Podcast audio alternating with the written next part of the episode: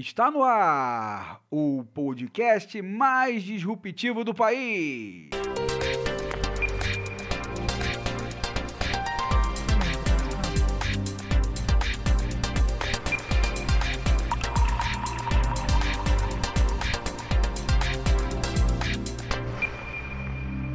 Disrupções com Zé Leonardo e Tony Dias.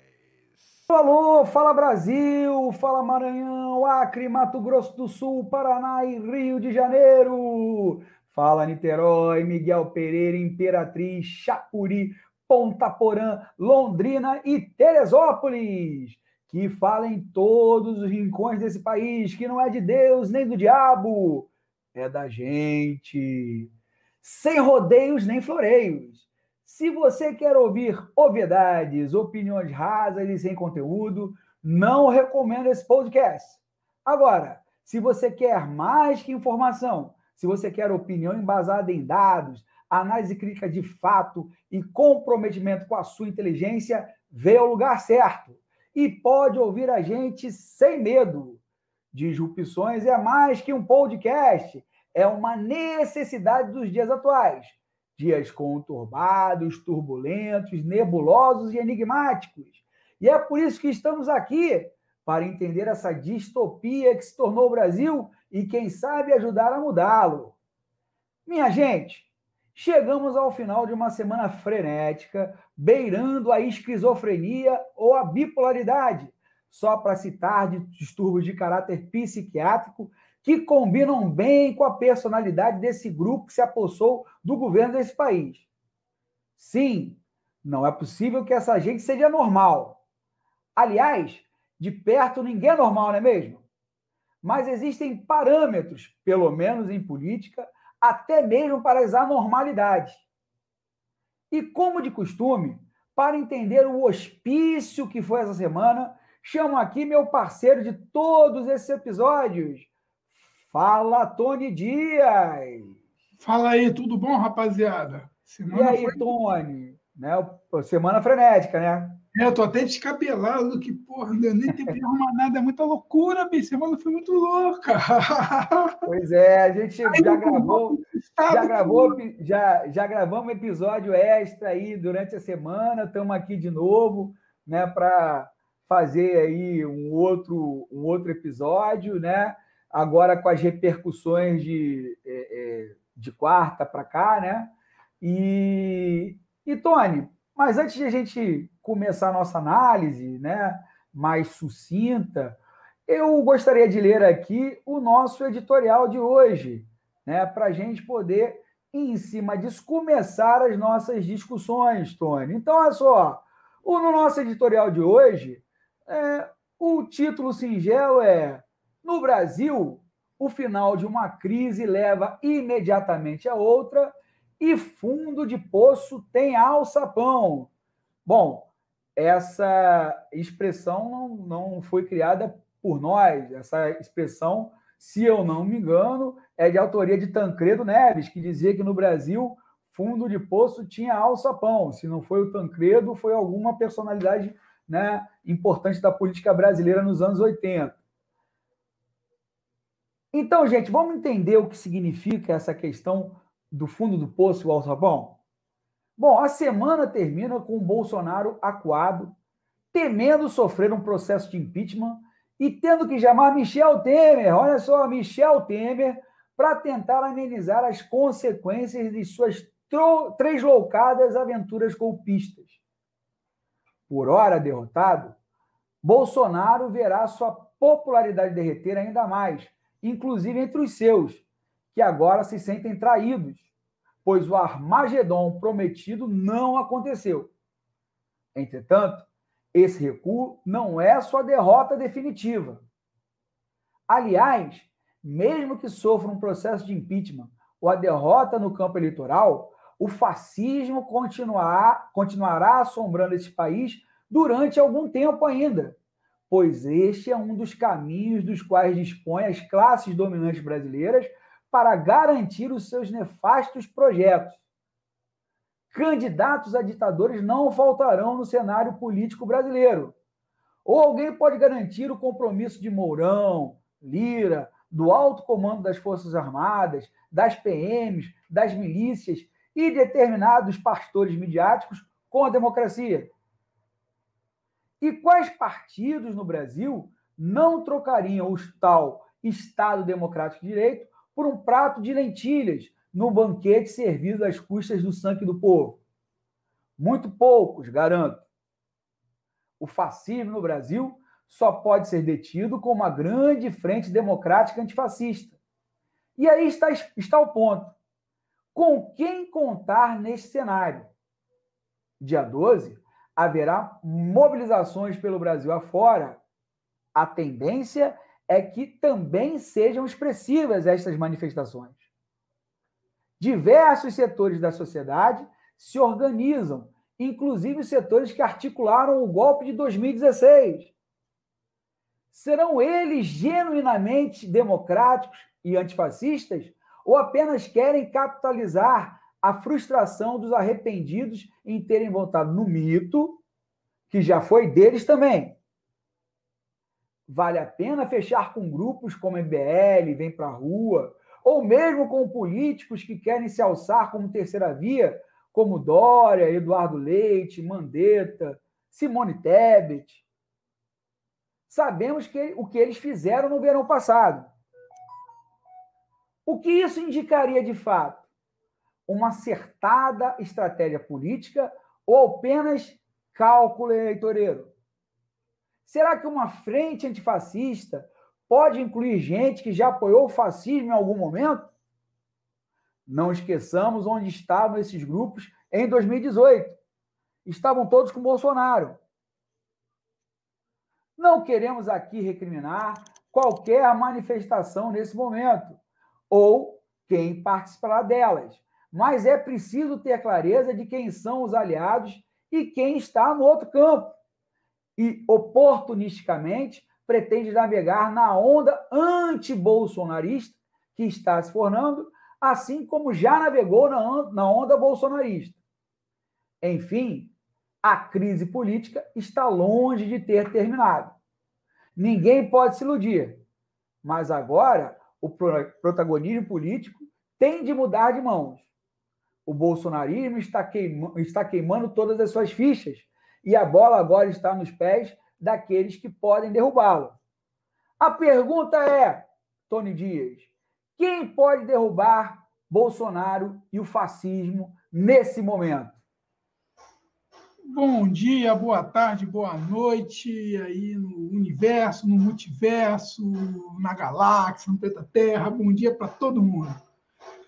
Bicho, só Bolsonaro precisa de ninguém, ele mesmo se destruiu. A gente já falou aqui algumas vezes. Ele se destruiu. E o fascismo dele foi junto, bicho, porque ele não tem. Ele não tem nada para mostrar.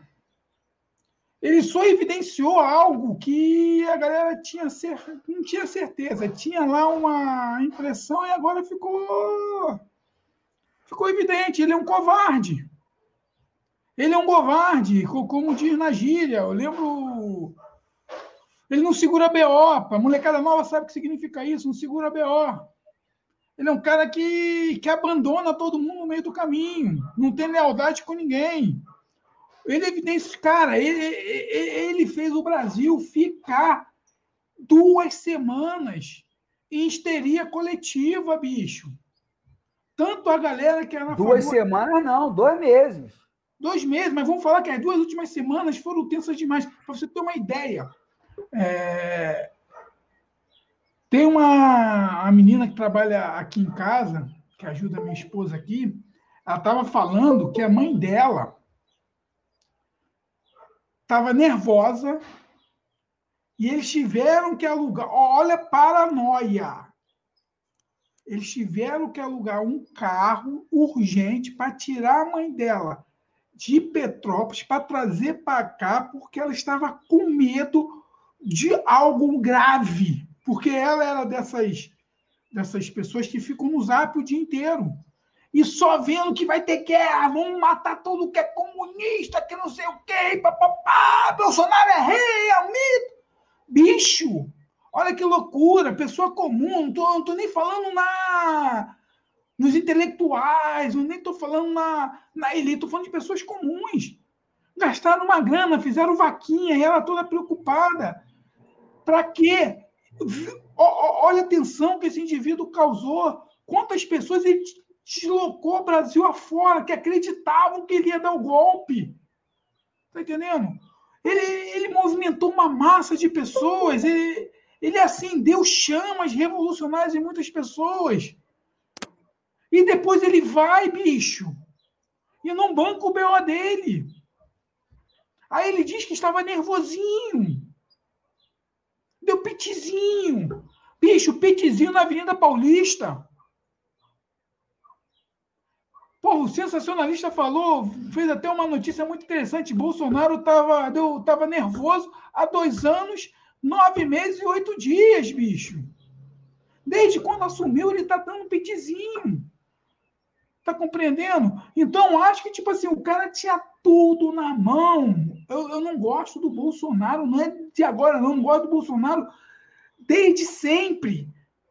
Quem acompanha, quem é daqui do Rio de Janeiro e via as campanhas dele eleitoral, as, as aberrações que ele falava na campanha eleitoral, isso lá em 2000, 2002, as sandices que esse cara falava, conhece Bolsonaro. E aí, num momento crucial, porque, bicho, vamos analisar. O Getúlio foi lá e deu um tiro na cabeça, suicidou.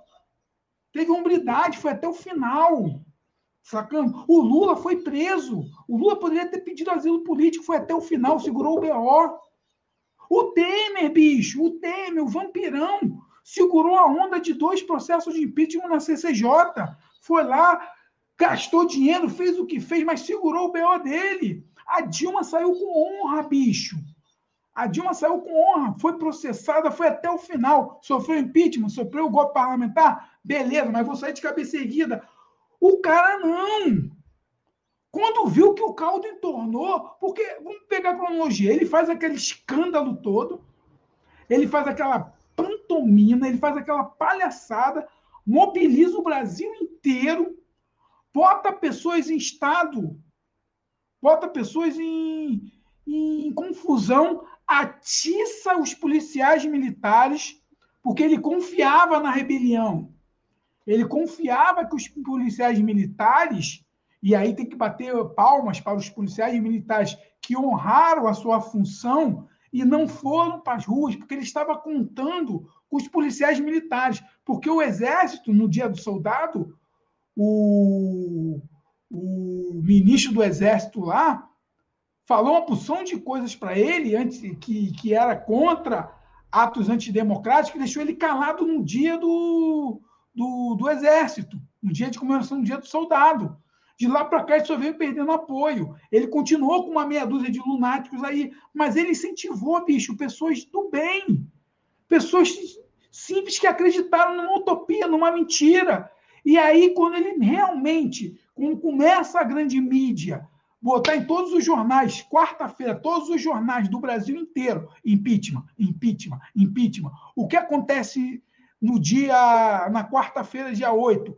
A bolsa cai lá no fundo e o dólar dispara. Os caras perderam muito dinheiro nesse dia. Começou aí os caminhoneiros do nada, do nada não, manipulado por ele, porque ele incentivou os caminhoneiros a pararem. Bicho, eu acompanhei a movimentação dos caminhoneiros. Ele mandou um áudio para os caminhoneiros. E os caminhoneiros não acreditaram. O Tarcísio de Freitas teve que. Bicho, teve que fazer um vídeo dizendo que aquele áudio era verdadeiro. Olha que ponto nós chegamos. Um presidente mais, da República. o Adnet mandou um áudio imitando o Bolsonaro e os caminhoneiros ficaram em dúvida se era verdade, né? Para tu ver a credibilidade que esse homem tem. E aí ele começou a gerar desabastecimento. Só que o que acontece? Os caras entenderam, tipo assim, bicho, não dá. Não vamos tomar prejuízo, porque você sabe que uma greve de caminhoneiro, da qual ele foi um dos atuantes lá em 2018, causou o país. Santa Catarina já tinha. No...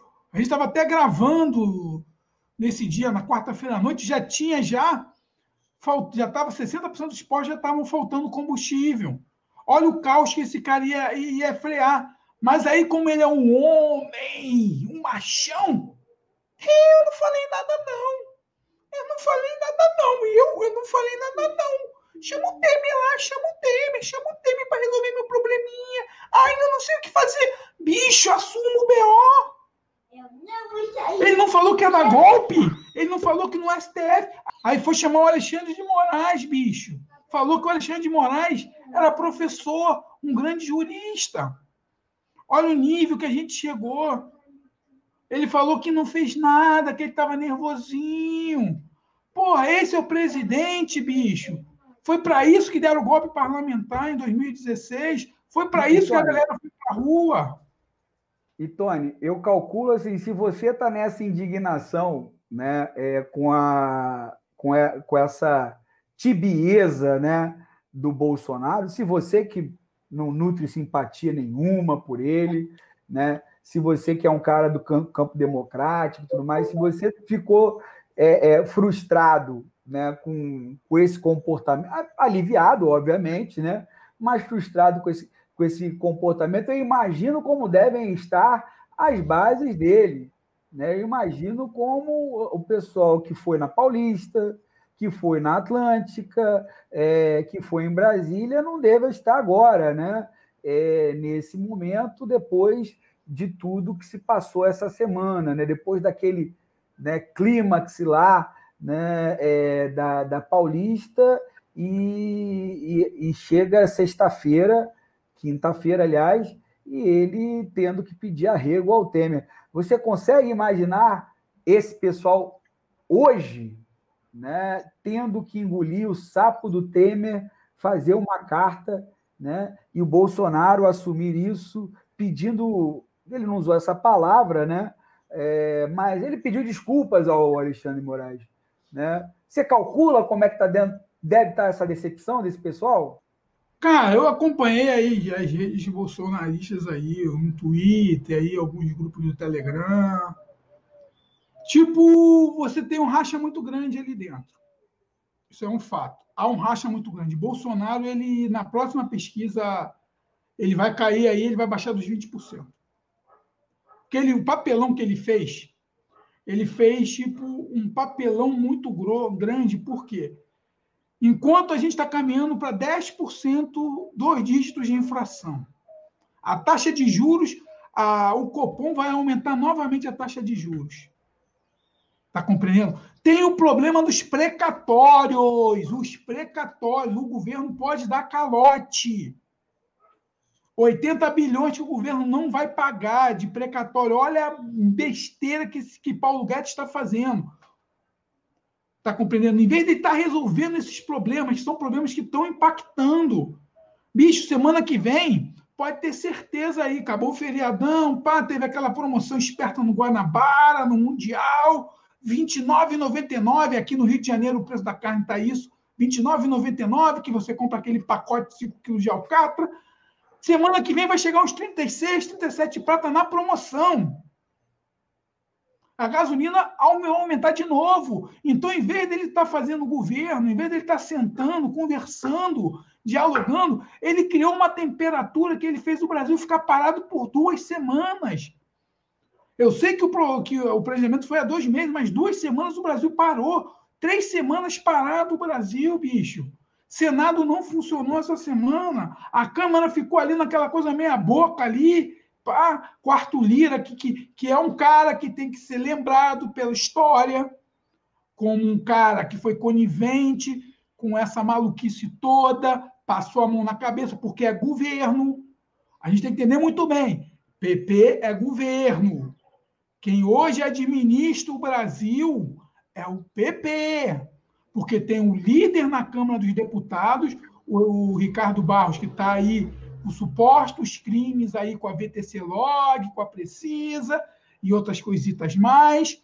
O Arthur Lira, que é presidente da Câmara dos Deputados, que comanda um suposto orçamento secreto. O Ciro Nogueira, que é o ministro da Casa Civil. Então, o PP, bicho, está tá dominando a máquina. O Arthur Lira foi conivente com essa brincadeira toda. Então, o que eu vi nas redes bolsonaristas foi o seguinte: existia aquelas pessoas que ficaram frustradas e ficaram frustradas mesmo, porque, cara, o cara alimentou. Como eu falei, eu vi uma pessoa desesperada para sair de uma cidade para outra, uma família pobre, conseguiu 250 reais para juntar, fizeram vaquinha para poder transportar uma pessoa com medo de um ato institucional. Porque Petrópolis, você sabe, é uma cidade altamente bolsonarista, Petrópolis. Está entendendo? Petrópolis é uma cidade conservadora. Então a galera estava com medo de ter pânico, de ter saque, de tudo. Então ele criou uma, uma loucura no país. Está compreendendo? Uma estabilidade política tão grande. E aí tem essa galera que ficou frustrada porque acreditava, que acredita que o câncer do Brasil é o STF, que o câncer do Brasil são os comunistas, que o câncer do Brasil são os petistas, são os lulistas. Todo mundo é errado. Que o Brasil precisa acabar com tudo isso aí, o que ele falava o tempo inteiro. Vamos metralhar a petralha. Tá compreendendo? Essa galera ficou frustrada, porque, tipo assim, pô, foi para isso que eu fiz isso? Foi para isso que foi o meu voto? Não, eu tô sem chão. Aí você vê vários vídeos, eu vi vários vídeos que são loucos a mentira, aí vem uma outra galera, que é a galera que está dividida, que acredita, porque tem um viés de confirmação e tem uma máquina de manipulação grande dizendo que ele fez um acordo, e a gente vai ver isso depois lá na, no universo da Parelolândia, fizeram um acordo porque existe heróis políticos que ele salvou com o acordo com Alexandre de Moraes ele fez um acordo com Alexandre de Moraes para salvar esses líderes políticos que nós temos, que estão em outros países, que estão sendo perseguidos pela ditadura da toga. Ele é um gênio. Essa galera está acreditando, mas, mas, mas, mas o buraco foi muito grande. O buraco institucional, o, o caos que gerou o Brasil, o clima tenso que deixou as pessoas está compreendendo, a gente vê isso de uma forma notória. Ele praticamente ele se destruiu. Ele se destruiu porque, na minha concepção, bicho, e acho que eu conversei contigo antes, não lembro se foi no programa passado, se foi hoje, eu não lembro. Ou foi com. Não lembro. Ele não é autoritário. Porque um autoritário de verdade, um cara que, que prima a ditadura, não é tão amador como esse cara. Não é amador, ele é amador. Ele, fala... não é auto, não, a, a, a, o que a gente tinha falado é que ele não é auto, autocrata, que autocratas são pelo menos é. inteligentes, né? São inteligentes, são articulados. Ele é autoritário, ele não é um autocrata, ele é, porque nem o autocrata ele precisa ter uma certa inteligência é, para se manter. Né? Ele é muito mal assessorado, o filho dele, bicho, é o grande intelectual, o grande intelectual da direita, Eduardo Bananinha, é o grande intelectual. Tá entendendo? Pô, ele lidera um movimento conservador, e eu, eu, eu digo aos conservadores, bicho, abandone isso, que isso não é conservadorismo, não. Isso não é conservadorismo. Eles estão se apropriando de um nome. Eu tenho amigos conservadores, bicho, e é uma outra, é uma outra, é um outro pensamento. O pensamento conservador não é isso que esses caras estão vendendo. É. Eles estão misturando fundamentalismo religioso. Eles estão misturando fundamentalismo religioso, dizendo que é conservadorismo. Eu conheço conservador ateu. O cara é ateu, é conservador, é difícil de você mudar a cabeça do cara. Eu tenho vários debates filosóficos maluco, mas ele não é. Ele mesmo diz, bicho, isso aí não é conservadorismo, não. Isso que os caras estão querendo vender é fundamentalismo religioso, é fanatismo. Está compreendendo? Então, a gente está vivendo um processo hoje muito grande, que é que a gente já vem conversando, que é a bodega da desonestidade intelectual. Essa galera está sendo desonesta, porque eles não pregam o que eles são. Ô, eles não pregam o que eles são. Ô, Tony, só para não mudar o rumo da conversa, continuando, mas assim, ir para um outro polo, a gente está analisando aqui o, o, o, polo bolsonarista, mas eu gostaria de colocar para você aqui agora um meme do nosso querido né, Coronel Siqueira, né, que está abordando um tema que também foi do nosso editorial, né? E que nós vamos né, comentar é, hoje, e que é um tema importante, porque aí está falando de um outro de um outro polo dessa equação, que é o polo da, é, é, da oposição né, ao Bolsonaro, é chamada oposição ao Bolsonaro. Né? Então, assim, o, o Coronel Siqueira, né, que a gente já está usando ele, alguns memes dele já há alguns dias, né, ele coloca aqui né, esse meme que tem assim é, é o, o, estampado a, a, bom as figuras que vão estar na frente desse, desse protesto, dessa manifestação de amanhã. Então, tem o Ciro e está com uma camiseta escrita Paris. Tem o Eduardo Leite com a camiseta com a foto de quem? Do Bolsonaro. Tem o Amoedo com a camisa de quem? Do Bolsonaro. Tem o Dória com uma faixa escrito Bolsonaro na cabeça e com uma camisa do Bolsonaro fazendo arminha na mão. Tem o Mandetta, também com, uma, com uma camisa é, do Bolsonaro. E tem o Luciano Huck, nem sabia que o Luciano Huck ia estar nessa manifestação de amanhã, né? Achei que a Globo tinha enquadrado ele, né? Mas está lá, o Luciano Huck com a camisa Bolsonaro presidente. E o Coronel Siqueira, nesse tweet, coloca assim: ainda estou lendo sobre esta frente ampla anti-Bolsonaro, mas e até agora estou gostando muito e abaixo tem essas, é, essas é, montagens. São montagens, mas né, todos eles deram, deram apoio ao Bolsonaro nas, nas eleições, né, que ficou né, é, é, é, em 2018 todos estavam com o Bolsonaro, o Ciro não estava, estava, mas estava em Paris. Né? Tony, é, e aí a pergunta é: dá para acreditar nessas manifestações de amanhã? Cara, eu tenho um. É difícil falar sobre isso porque, primeiro, é... você tem o MBL, que é um do. Vem MBL ou Vem Pra Rua, que são dos organizadores. MBL. E Vem Pra Rua, que eu acho que é do daquele malucão lá do, do Alexandre Frota. Vamos lá. É, a galera que curte eles, que segue eles, já foram dia 7 para as ruas. Aquela galera que estava dia 7 lá pedindo fechamento do STF, nananã, é a mesma galera do MBL. É a mesma. O MBL só abre com o governo porque ele acredita que sendo oposição ele ia ganhar muito mais que ele sendo governo. Porque o que o Bolsonaro fez? Todo mundo que tentou ser governo e apareceu, ele moeu. Ele fez isso. Um dos primeiros caras que ele fez isso foi o Dória.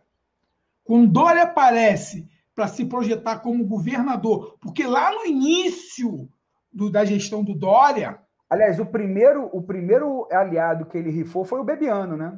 Inclusive foi, morreu. mas Bebiano é uma outra parada. Não estou nem falando porque Bebiano não tinha aspiração. Bebiano foi outro esquema lá, mas esquema de, de paranoia do, do filho dele, do Carluxo que, que é uma coisa. Estou falando de quem é presidenciável, desse que você colocou aí. Sim, sim, sim. O Dória, no início, o Dória falava que ia mandar a polícia, ia matar tudo que era bandido em São Paulo, aquele discurso bélico, que não sei o quê, logo nos primeiros dias de governo. Aí o Dória começa a se projetar como um possível candidato em 2002, começa a briga do Bolsonaro com o Dória. Como São Paulo. Lembrando que, que existiu o tal do Bolsonaro em 2018. Bolsonaro no segundo turno. Tá entendendo?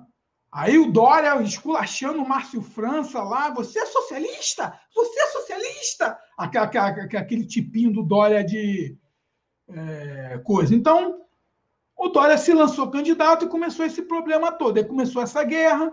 Aí veio Começou a, guerra dos preços dos combustíveis, que isso não vem de agora, isso vem lá de 2019, que o Bolsonaro começou a botar culpa nos estados, não sei aquela guerra toda, porque o, o Dória no São Paulo é uma máquina muito grande.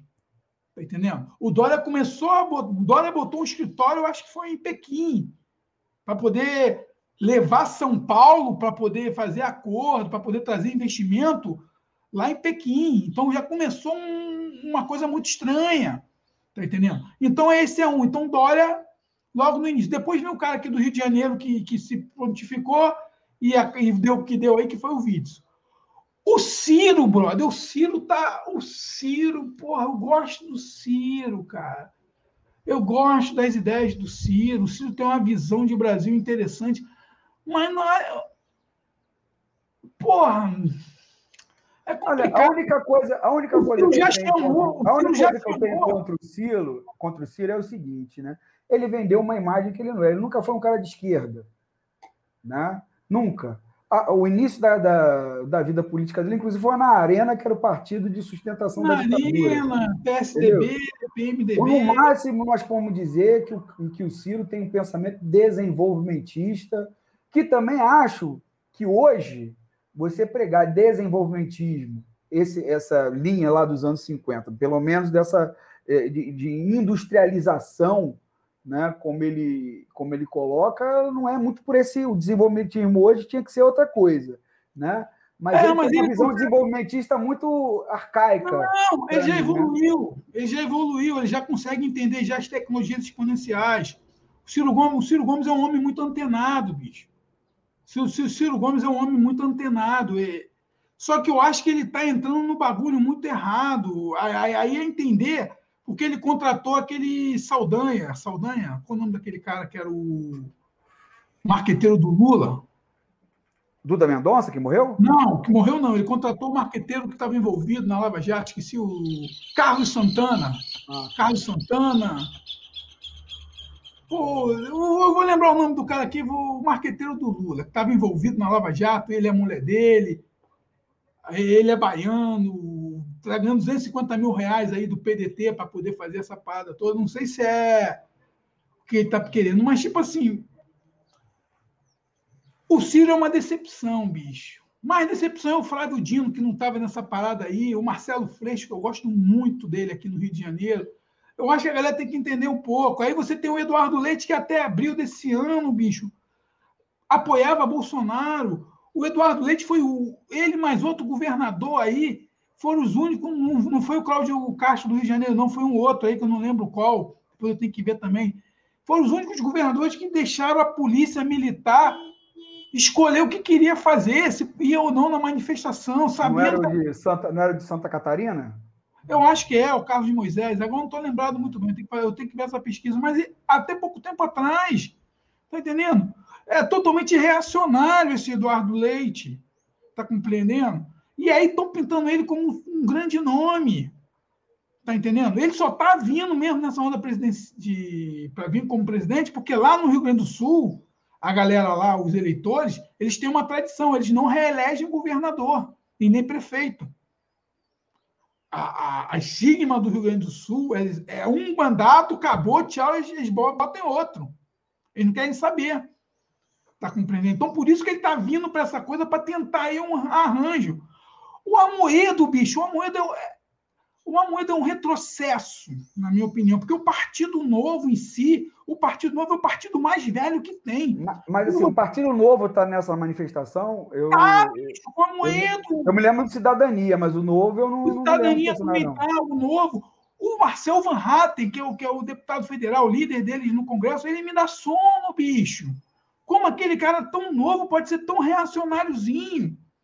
Tá compreendendo? Como, como eles têm uma visão distorcida da realidade do Brasil, meu camarada. Agora, Tony, na minha, na minha humilde visão, o que os caras estão é, é, é, tentando capitalizar já não é mais nem a terceira via, é saber quem é que vai para o segundo turno com o Lula ali, porque eu acho que aí eu estava até discutindo com você antes do, do, do programa, né?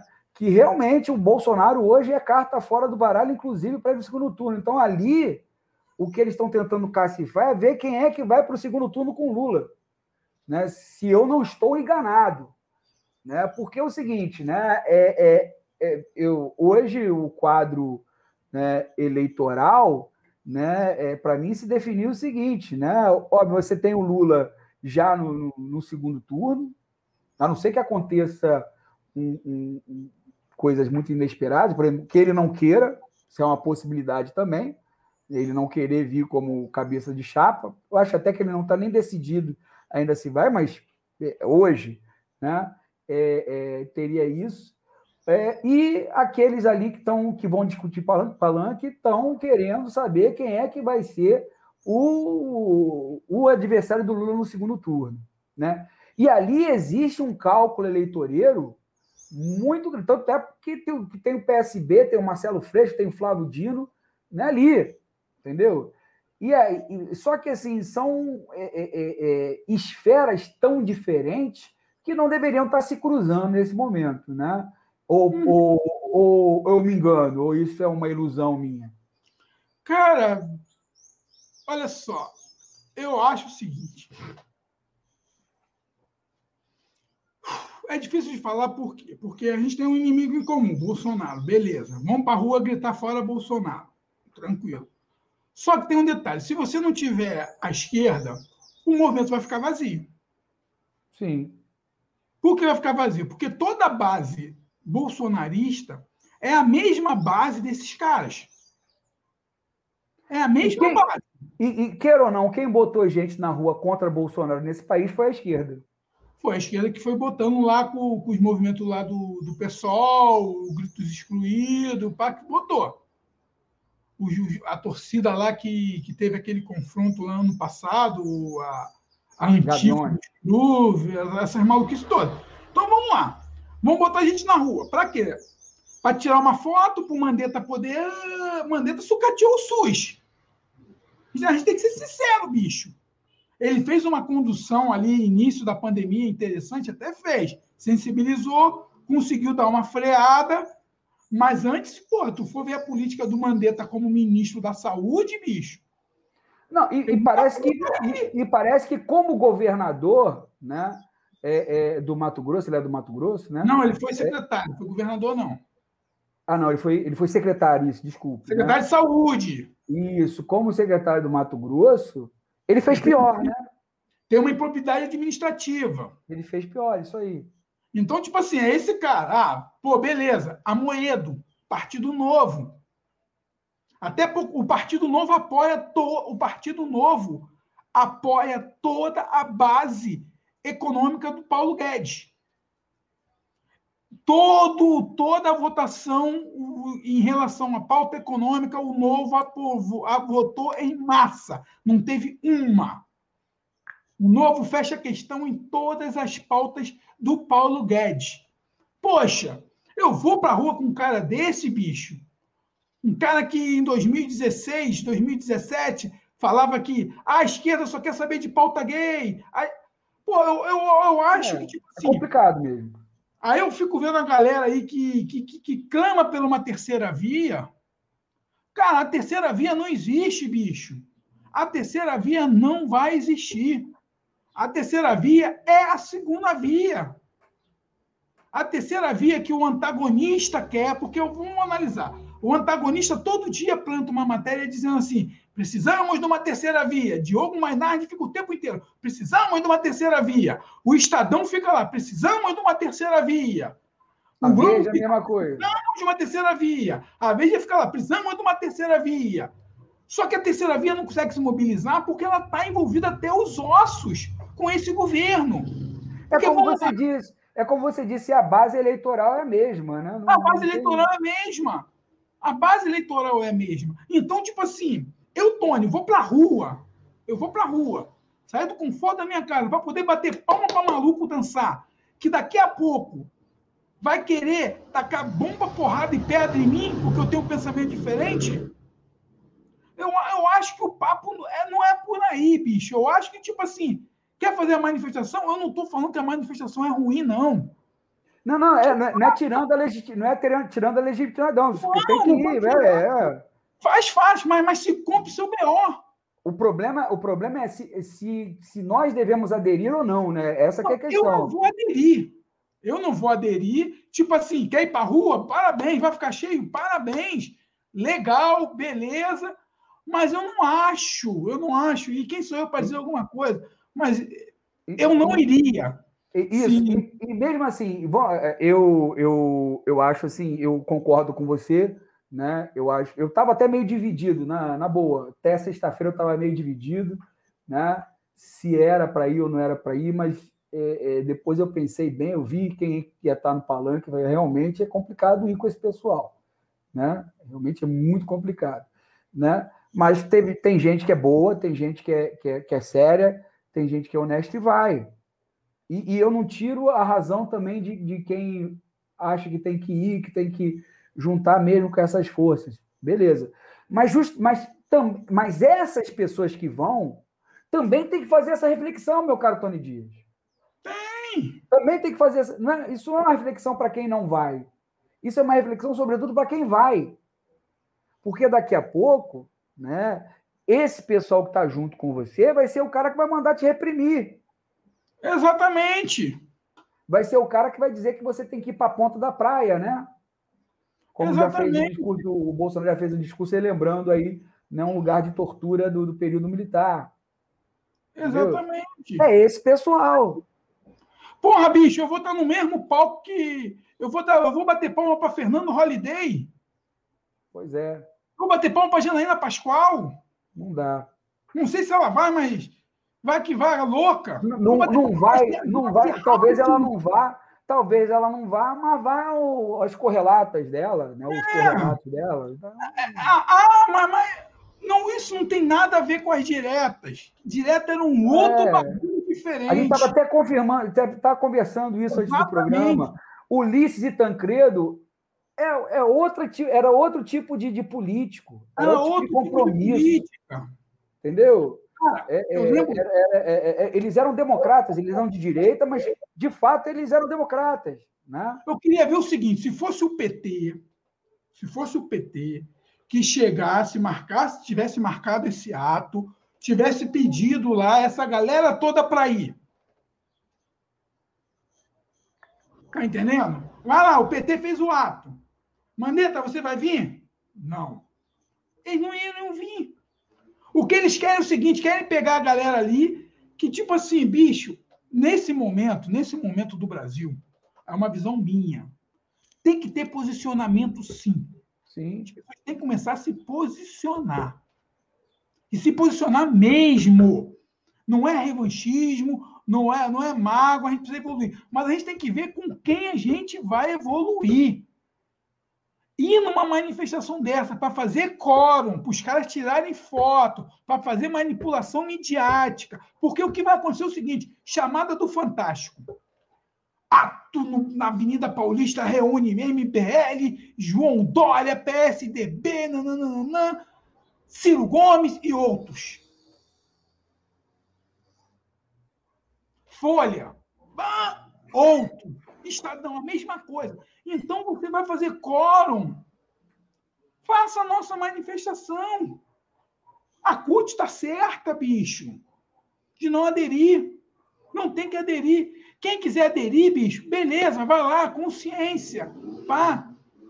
Está no direito de ir, eu não estou criticando, mas perceba, você conceder demais pode ser, às vezes, muito perigoso. Aliás, foi essa galera não tem pena. Se vou é. pegar, pega, pega o que o Mandetta falou lá em, no dia do impeachment da Dilma. Vê, vê o que o Dória falava do, do, Lula, do PT, ano passado na campanha, bicho. O que, as mentiras. O lance da Marielle, que, que, que esses moleques do MBL botaram para rolo aí, aquela mentira falando que a Marielle era casada com o traficante aqui no Rio de Janeiro e ficou por isso mesmo. Poxa, eu acho que a galera tem que começar a refletir o seguinte, bicho. Pô, peraí. Peraí. A gente também é humano. Tá entendendo? E, e eu acho, e eu acho que esse posicionamento mesmo, eu acho o seguinte: quem quiser ir, vá, mas arca as suas consequências. Agora, quem não quer ir, bicho, não tem que criticar, não. Deixa quem não quer ir. É. É uma reflexão que nós estamos fazendo aqui. Uma reflexão. Né? Quem quiser ir, beleza. É, vai lá. É. Foi, não sei se o programa vai entrar depois, se foi, beleza. Pá. Mas entenda o seguinte: a gente está batendo palma para maluco dançar. Isso foi em 2013, porque as, as manifestações de 2013 depois que eles começaram a se descolar, a galera era vândala. Olha lá os vândalos! Quebrando tudo, parando o trânsito. E aí eles faziam a festa da democracia no domingo. Olha coisa bonita, a família. Presta atenção, rapaziada. Presta Só... atenção. O golpe não veio agora, não. O golpe aconteceu lá atrás. Só pontuar um negócio, Tony, sobre você falou de, de, de conciliação. É por ter conciliado demais né, com, com esses caras é, é, que a esquerda se meteu no buraco que se meteu né, em 2018. Né? É, e aí eu não falo buraco eleitoral, não, que perder a eleição faz parte. O problema é, é, é, é ter pedido a, a, capacidade de organizar as pessoas. Né? Uhum. Por quê? Porque é, vivemos a ilusão, ou, ou parte da esquerda viveu a ilusão, que ter chegado ao governo né, era ter chegado de fato ao poder, e não era. Né? E, e, obviamente, teve que se conciliar com tudo que era mais podre na vida política brasileira e deu no que deu. Então, obviamente, acho que seu recado é importante, acho que o recado é, é, é, é coerente. Né? É, é, obviamente, estamos aqui né, aguardando né, uma manifestação que a gente possa ir com, com uma consciência mais tranquila, é o que você está falando.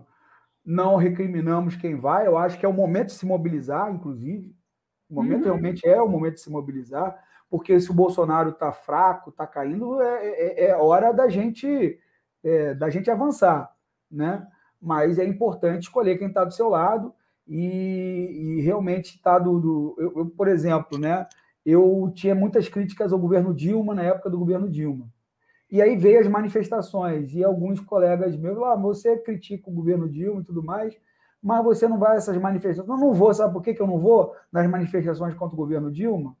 Porque por mais que eu esteja enxergando que o caminho que ela está propondo é, é errado, eu não vou me juntar com monarquista, eu não vou me juntar com quem pede intervenção militar, eu não vou me juntar com Bolsonaro. Né? E, e, e, principalmente, eu não vou né, é, gerar um ovo de serpente, que era o que uhum. é é, é, é, foi ali. Então, obviamente, e, e, e é, é, uma coisa que a gente precisa sempre entender quem são os seus inimigos, mas fundamentalmente precisa entender quem são os seus aliados. Né? E, e fascista nunca será aliado de democrata. Nunca. Nunca. Bicho, Lembra que eu falei para você como seria, como seria lá a coisa da imprensa, do mainstream da imprensa, como eles iam divulgar o fato? Uhum. Libera aí, a Libera saiu agora no antagonista. Be...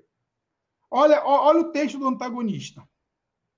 Confira os locais e horários de, das manifestações contra Bolsonaro. Eu vou lá descer para você ver. Desce olha o que eu estou falando. Os atos foram convocados por movimentos ligados ao centro e à direita, como MBL, Vem para a Rua e Livres. Olha o uhum. que eu estou te falando. Aí ele vem descendo aqui. O MBL divulgou no Twitter a lista das manifestações desse domingo 12 contra o presidente Jair Bolsonaro. Convocados por movimentos ligados ao centro e à direita, como MBL, Vem para a Rua e Livres, os atos devem contar ainda com a presença de ao menos três presidenciáveis. Partidos de esquerda também confirmaram a presença. O grande ausente continua sendo o PT. Sim. Olha o que eu falei para você. Da, aí entra a questão, é, a inocência.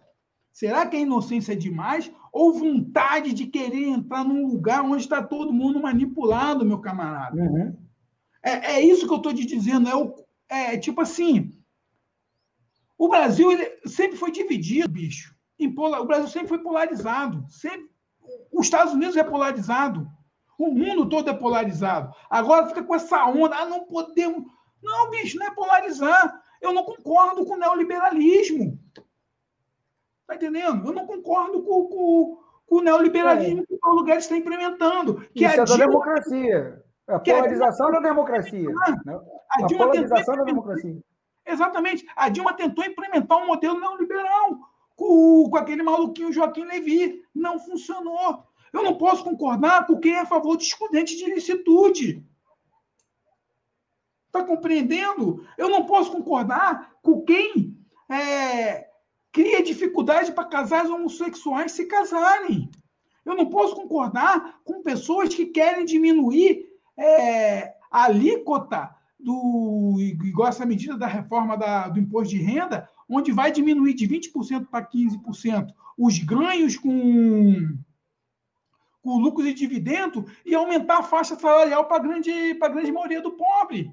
Eu não posso, eu não posso querer estar do lado de alguém que, que é a favor de uma mini reforma trabalhista, que faz um jovem ganhar menos de um salário mínimo com essa carteira verde e amarela.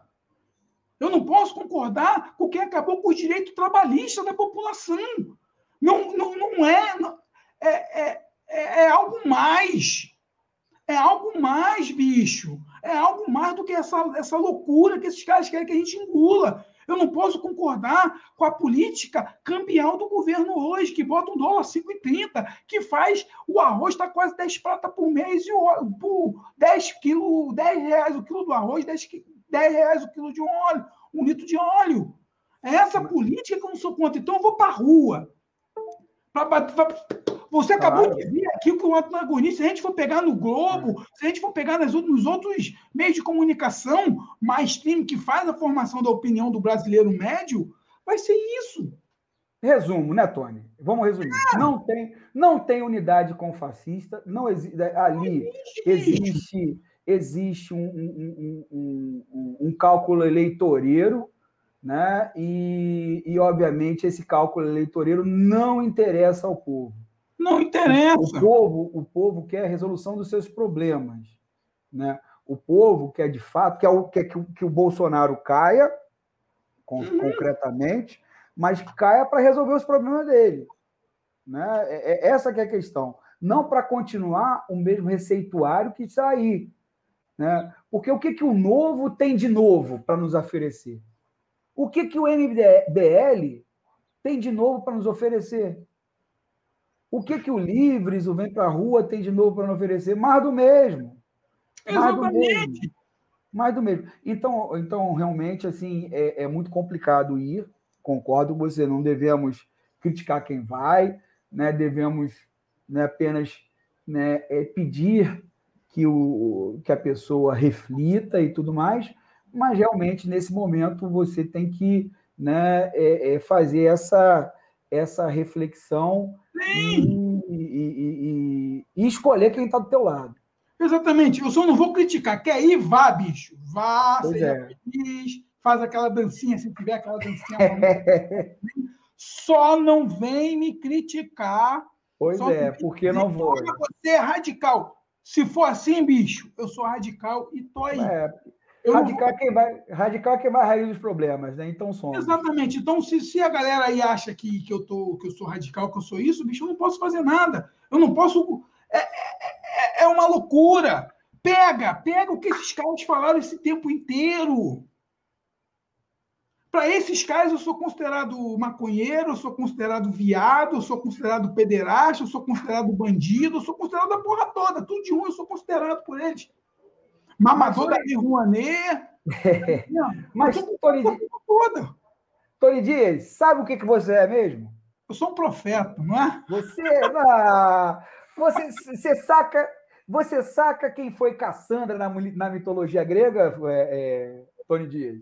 Não, não, conhece, não. Cassandra era um personagem da mitologia grega que ela, ela previa o futuro, mas ninguém acreditava, Tony Dias.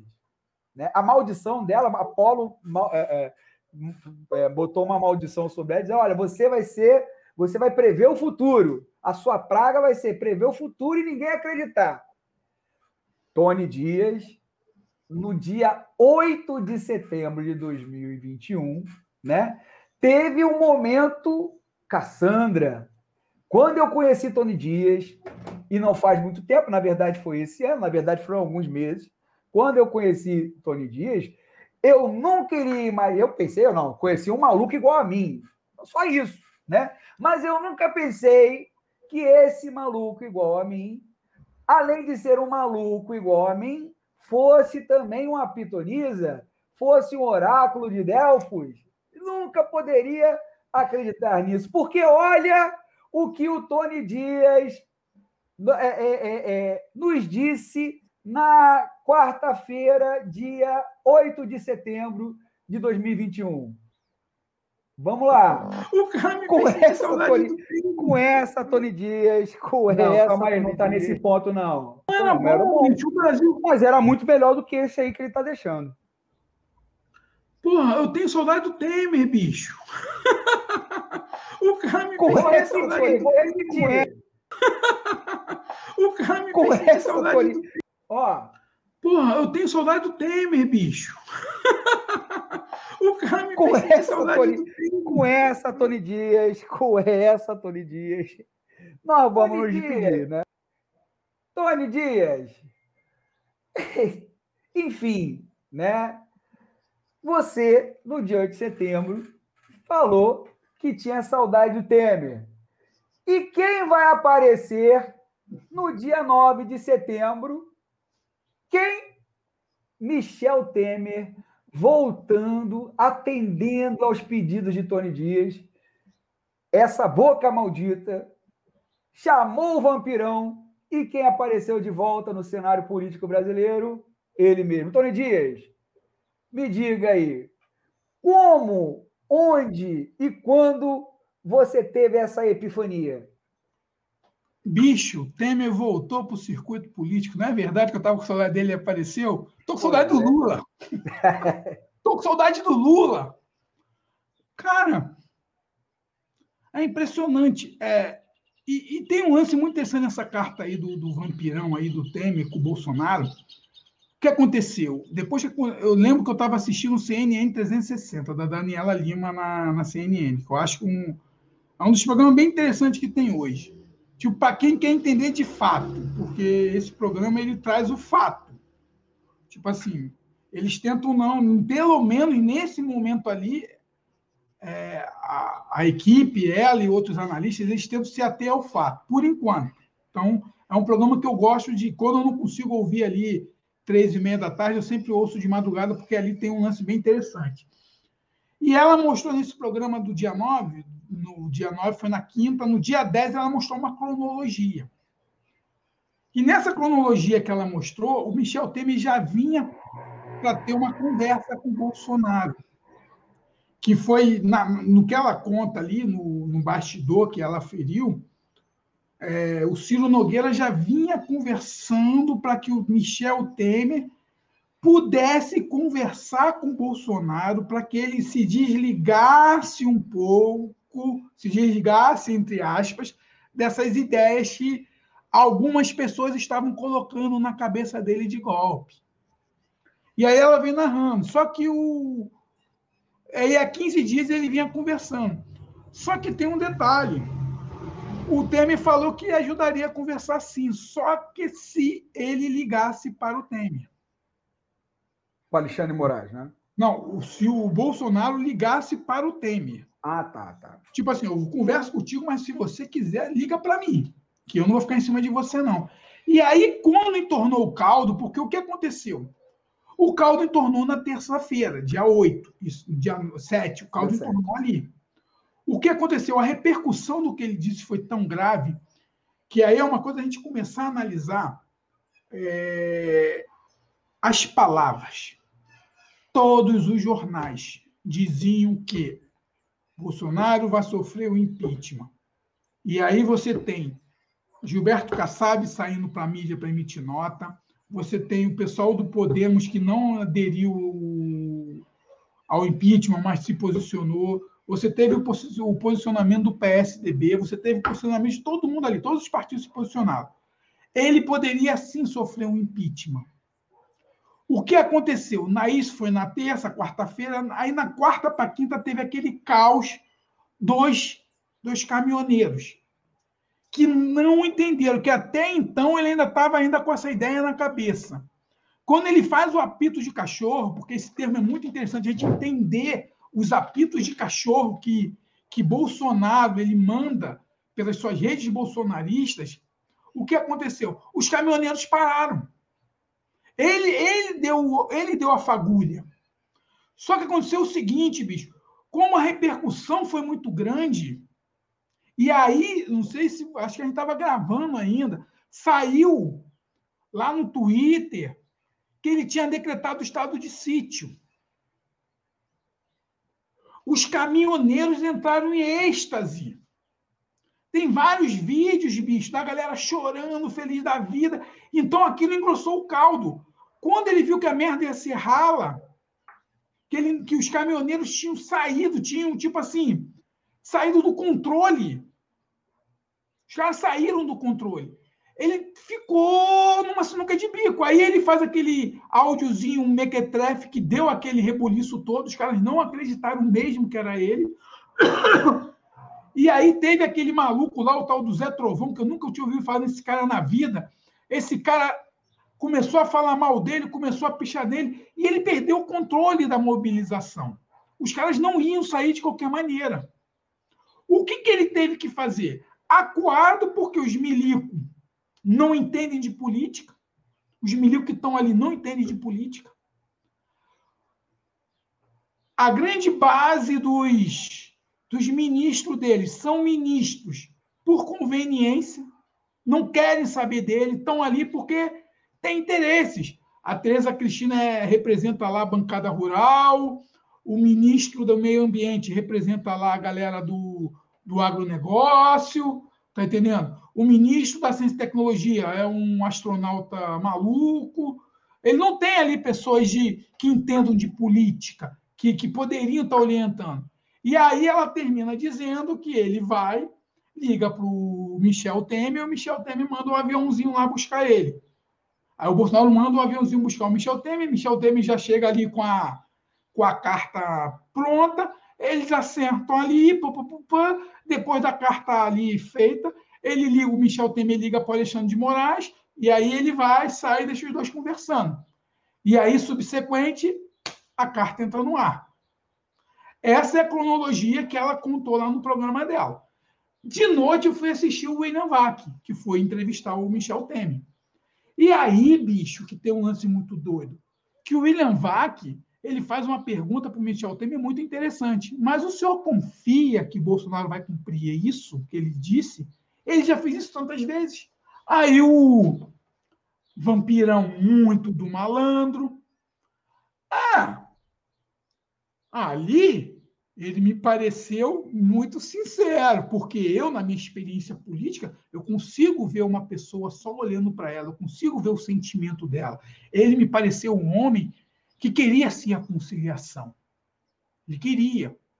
E aí eu fui essa ponte da conciliação e vem toda aquela retórica que a gente sabe como Michel Temer é. E aí veio a paz. E aí, não sei se você lembra, antes de manhã, o Barroso, na abertura do TSE, fez um discurso bastante duro, foi bastante duro com o Bolsonaro. Todas as merdas que Bolsonaro falou no dia 7. Ponto por ponto. E aí que começa a dúvida. Não é se Bolsonaro recuou. Mas é se o STF vai recuar, né? A questão é que o STF e aí é uma coisa de. Eu acho que tem que ser analisado num âmbito muito grande. O que acontece é o seguinte: a gente falou, Bolsonaro não segura BO. Bolsonaro não segura BO. E aí, Lembra de um artigo que o Otávio Guedes escreveu essa semana? Sim, mostrando que o Temer já tinha segurado o Bolsonaro algumas vezes, né? Uma, uma outra vez em 99. Temer era ministro, que o Temer era presidente da Câmara dos Deputados. Só que ele caso, deu uma entrevista. No caso que ele falou que tinha que se fuzilar o Fernando Henrique. Tinha Maria. que fuzilar o Fernando Henrique Cardoso. Isso foi um atentado. Foi um atentado, que ele fuzila, eu fuzilaria o Fernando Henrique Cardoso. E eu tinha até esquecido disso. E aí teve um processo de cassação de impeachment, que não sei o que lá mais, que aí tinha um Severino Cavalcante, quem é da nossa geração lembra do Severino Cavalcante, que foi presidente da Câmara. E foi aquele cara que fazia um mensalinho lá no, no restaurante, para tu ver como, aonde que o Bolsonaro andava. E aí falou que só, queria, que só queria aquela estatal que furava poço, só isso. É. E aí o que acontece? Aí você vê aonde que está o Bolsonaro. Então o Bolsonaro, ele tentou dar um golpe, ele tentou dar um golpe sim. Só que o que aconteceu? Quem ia garantir o golpe dele, e mais uma vez eu bato palmas para a polícia militar, porque a polícia, ele contava com a polícia militar para dar o golpe. Por quê? Se, se tivesse um caos, ele ia poder decretar o estado de, de, né, estado, estado de defesa. Ele queria decretar o estado de defesa naquele dia. Como ele não conseguiu ter força para decretar um estado de defesa, como o tiro saiu pela culatra, eu até escrevo o Quianon que saiu pela culatra, ele sofreu com o Quianon, porque ele usou toda a, a tese do Quianon aqui no Brasil, essa teoria de conspiração, ele não conseguiu avançar, bicho. Ele não conseguiu dar o golpe mesmo, porque a polícia militar não caiu no ponto do vigário. E aí ele ficou enfraquecido. O que acontece? Como ele não segura BO, ele tentou apaziguar. E essa apaziguação você vai ver aí agora em todos os portais. Vê aí, Paulo Guedes já falou ontem que o culpado da crise financeira do Brasil é o Bolsonaro. Ele foi fazer um evento aí, não, eu não tenho culpa de nada, não. É ele que gerou a crise. Ele que está gerando a crise aí, eu não tenho culpa de nada, não. O Fux estava em reunião ontem, tocando rock and roll e falando, ah, não, as coisas estão mais calmas, que não sei o quê. Eduardo Arthur Lira, não, agora a coisa vai andar. Até Edmar Mendes, bicho, falou que ele que ele bota a mão no fogo, que, o, que agora o, o Bolsonaro vai sossegar o facho. E realmente ele precisa sossegar o facho, porque a crise econômica, bicho, ela vai ser cruel. Vai ser cruel demais. Quando a, questão, a questão é o seguinte, Tony, né? É não, é se ele vai aguentar ser, não, página, ele. Né? não, ele não. Bicho, o Temer, qual, qual, é, qual é a maior proposta que o Temer. O maior objetivo da vida do Temer hoje? Hoje? É o semipresidencialismo, que Sim. na verdade é um parlamentarismo. O que acontece? Aí começa de começar a analisar por onde ninguém quer analisar. O semipresidencialismo, eles vão fazer de tudo, agora para 2022 não, mas eles vão criar uma aliança para 2026. Bolsonaro, ele é um elo fraco. Dá para se governar sem Bolsonaro. Se o Congresso quiser, Dá, claro. O Congresso consegue governar. Ele já tem é. já o cara na Casa Civil. Tranquila, tranquilamente já tem o Ciro Gomes na Casa Civil. Ciro Gomes, não, Ciro Nogueira. Ciro Nogueira, na Casa Civil. Já está lá dentro do governo que, consiga, que, que vai conseguir fazer toda a articulação ali dentro. Eles já têm o Ministério da, da Agricultura na mão deles. Eles já têm o meio ambiente. A cidadania está na mão deles. Tirando ali aquelas coisas ideológicas ali, educação ali, que está na mão dos evangélicos. Está compreendendo? Então, Bolsonaro não serve mais para nada, porque já viram que é um cara pífio. É, o, o Tony. Ele vai causar, só, só para terminar aqui rapidinho, ele não vai causar mais ruptura. Ele, ele chegou ao limite dele, tipo assim, bicho, o que você quer da vida? Faz o seguinte, fica quietinho aí, fica ladrando aí, senão a gente vai te botar no impeachment desse aí. É.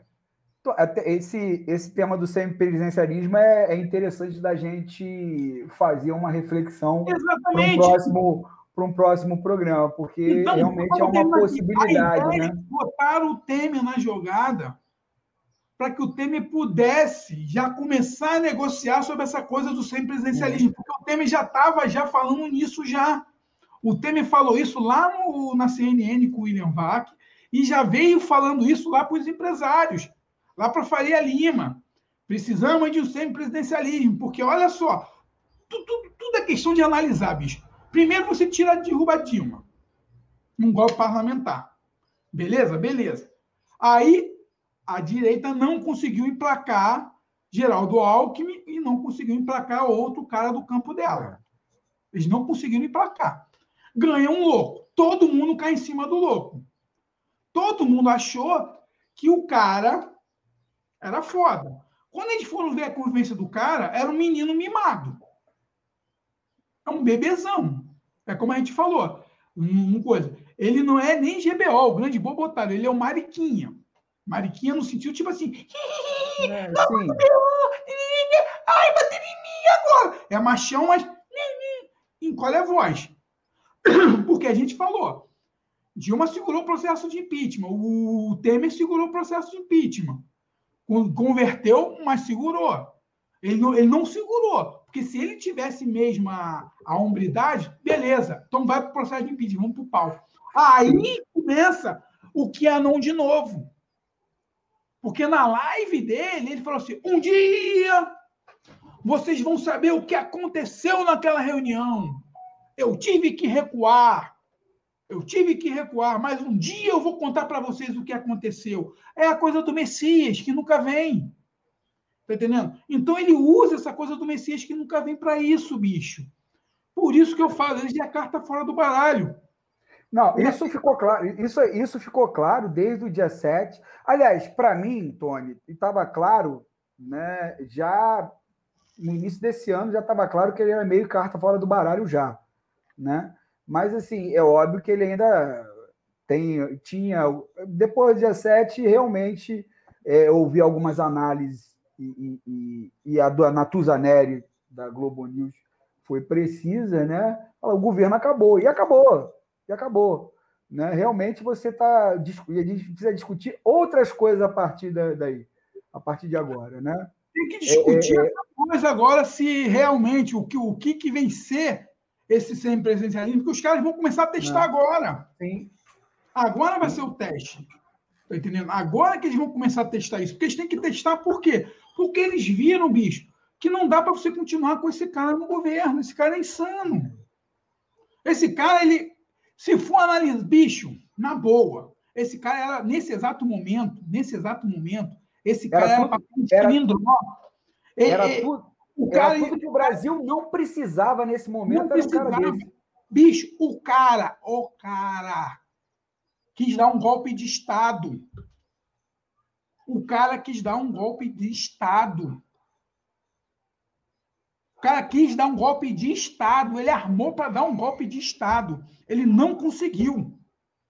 Ele não conseguiu porque ele só consegue entrar em corações e mentes de pessoas que estão perdidas no limbo, de pessoas que não entendem de política, de pessoas analfabetas políticas, que precisam realmente de, de estudarem política, que precisem realmente de alguém para orientá-las. Você pode, como eu sempre falo, o cara pode ser de direita, bicho, mesmo não concordando, mas que o cara precise, precisa ali urgentemente de, de uma catequização democrática. Tá entendendo? Entender como funciona o jogo político. É isso que eu acho que essa galera hoje dele, a grande maioria, vai perceber. O único problema é que, como eles são minions, pode levantar aí uma terceira via cabulosa, menos bélica. E os caras aí, embarcam, né? E os caras porque embarcam. você tem aquele belo conceito, eu sou liberal na economia e bota no nosso fundilho, igual está acontecendo aí, mais conservador nos costumes. Esse que é o, esse slogan, ele é muito perigoso hoje. Eu não estou dizendo o lance do cara ser evangélico, não, que eu não estou nem aí para a religião das pessoas. Eu só estou dizendo que muitas pessoas estão implementando conservadorismo misturado com fundamentalismo. Esse tal do movimento que eles estão desembarcando no Brasil aí, isso é muito perigoso. E mostrou como é perigoso. Está compreendendo? Porque as pessoas ficam cegas, bicho. Eles mexem com viés de confirmação de pessoas. Eles usam conceitos psicológicos pesados para poder manipular corações e mentes. Eu acho que, tipo assim, o que tem que ser feito no Brasil é um fortalecimento da democracia, não só nos aspectos políticos, mas também nos aspectos comunicacionais. Uma coisa é você ter liberdade de expressão, igual a gente está tendo a liberdade de expressão aqui, de expressar o que a gente está sentindo. Outra coisa é a gente dizer coisas absurdas, a gente defamar pessoas. Tá entendendo? A gente defamar pessoas, a gente imputar mentiras na pessoa. É o que acontece. essa galera que virou Marte aí da extrema-direita nenhum deles, bicho, nenhum deles é... nenhum deles usou a liberdade de expressão. Todos eles difamaram pessoas. Sim. Então, ô, é isso que a gente tem que entender. Ô, Tony, né? É... Acho que está bem explicado, está bem claro assim, o nosso pensamento em, em relação né, tanto às manifestações quanto é, é, essa questão aí né, do recuo do, do Bolsonaro, da carta do Temer e tudo mais. Eu acho que a gente está bem. Mas agora, meu caro Tony Dias, né, eu queria convidar você né, a pegar aquele nosso buraco de minhoca, né, mergulhar dentro desse buraco de minhoca e surgir no império da Paralelolândia, Paralelolândia. Um dia eu vou falar essa palavra correta de, uma vez só. Paralelolândia. Né? E desembarcando na Paralelolândia, meu, meu querido Tony Dias, que é justamente o que na sua definição da Paralelolândia, por favor? Bicho, é um multiverso muito louco onde que as pessoas aceitam com passividade a mentira e acreditam em mentiras. É, essa é uma de cada semana muda a definição. A definição é, é, é, é porque né? eles acreditam na mentira. E aí que é um grande barato, porque aí a gente vai mostrar a mentira como um todo. Olha só. Ideia, Como a mentira funciona na Paralelolândia? Olha só, justamente, isso aqui é, é, é um exemplo. Né? Essa pessoa aqui, Flávia Ferronato, né? É, colocou assim: Magnum Alto está anunciando que a prisão do Eustáquio foi revogada.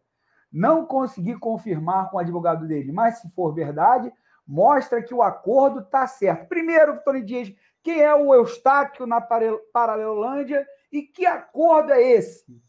Bicho, Olha só, esse Eustáquio aí é aquele tal de Oswaldo Eustáquio, é um cara, tipo assim, que, que, que comandava aquele grupo dos 300 lá de, com aquela Sara Geromini. Sara Geromini, lá na... É, lá. Né? Então, aí o que acontece? Foi, foi da onde que desencadeou todo esse processo aí de, de fake news.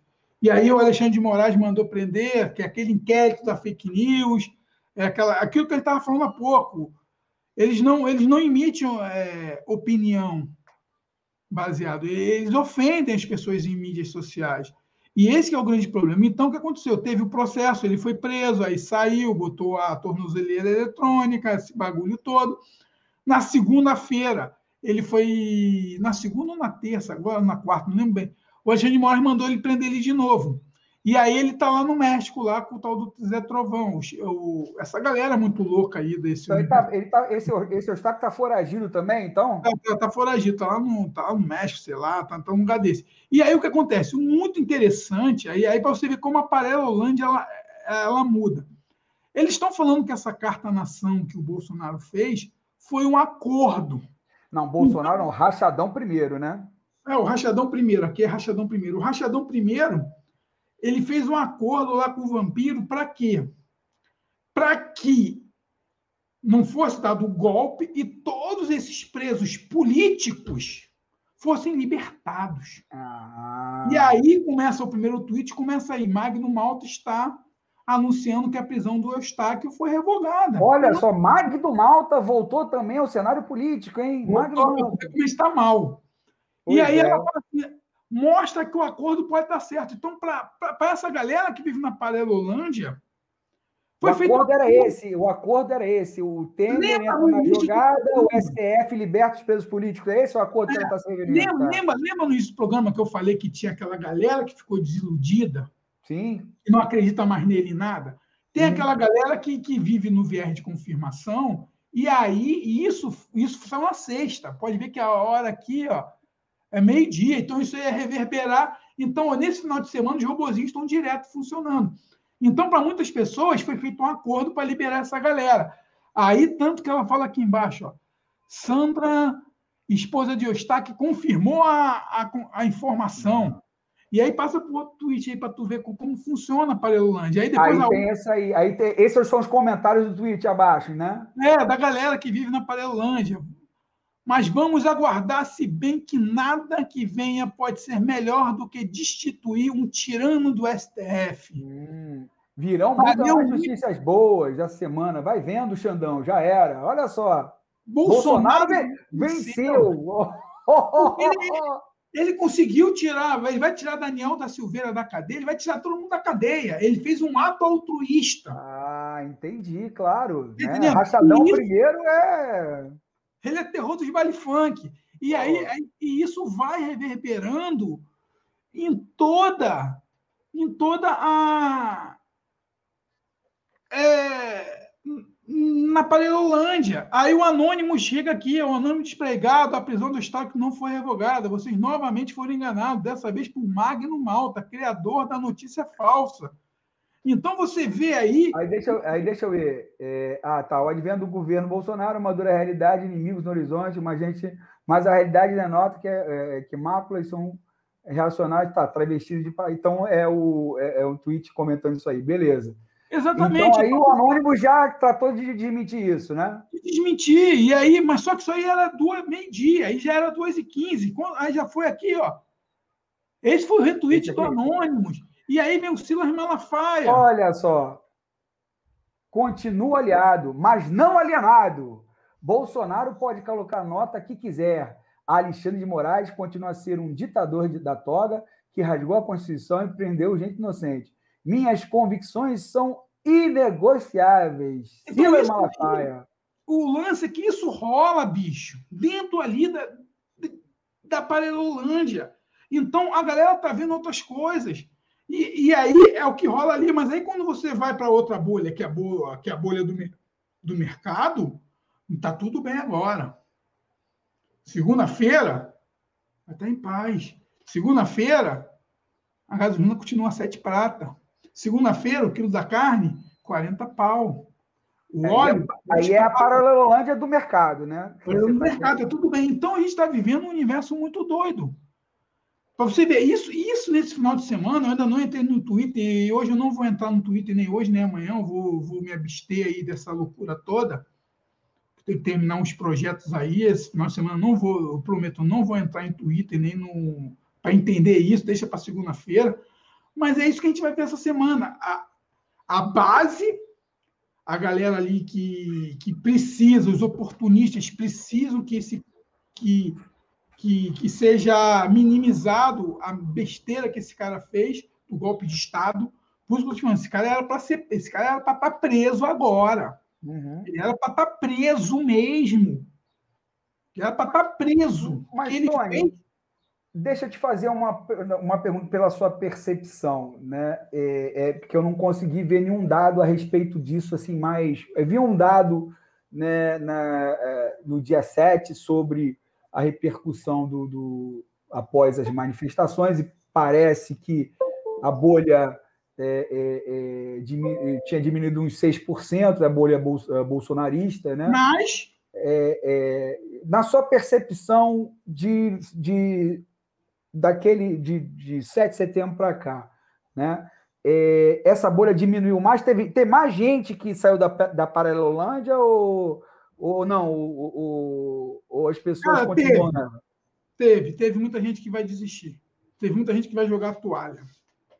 Tipo, aqueles que entraram no buraco de minhoca, que estão ali meio. que entraram, pá, e aí eles estão vendo. Viram, viram o que aconteceu.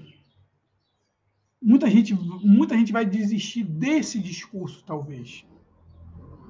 Eu acho que esse discurso bélico, esse discurso conservador aos extremos, eu acho que a sociedade brasileira vai começar a avaliar se realmente é isso. É por esse caminho. Realmente, isso eu, concordo. Esse caminho que, que a gente entrou de polarização exacerbada, de polarização destrutiva, de bem contra o mal, eu acredito que vai ter uma reflexão muito desses segmentos mais filosóficos dentro do, do conceito.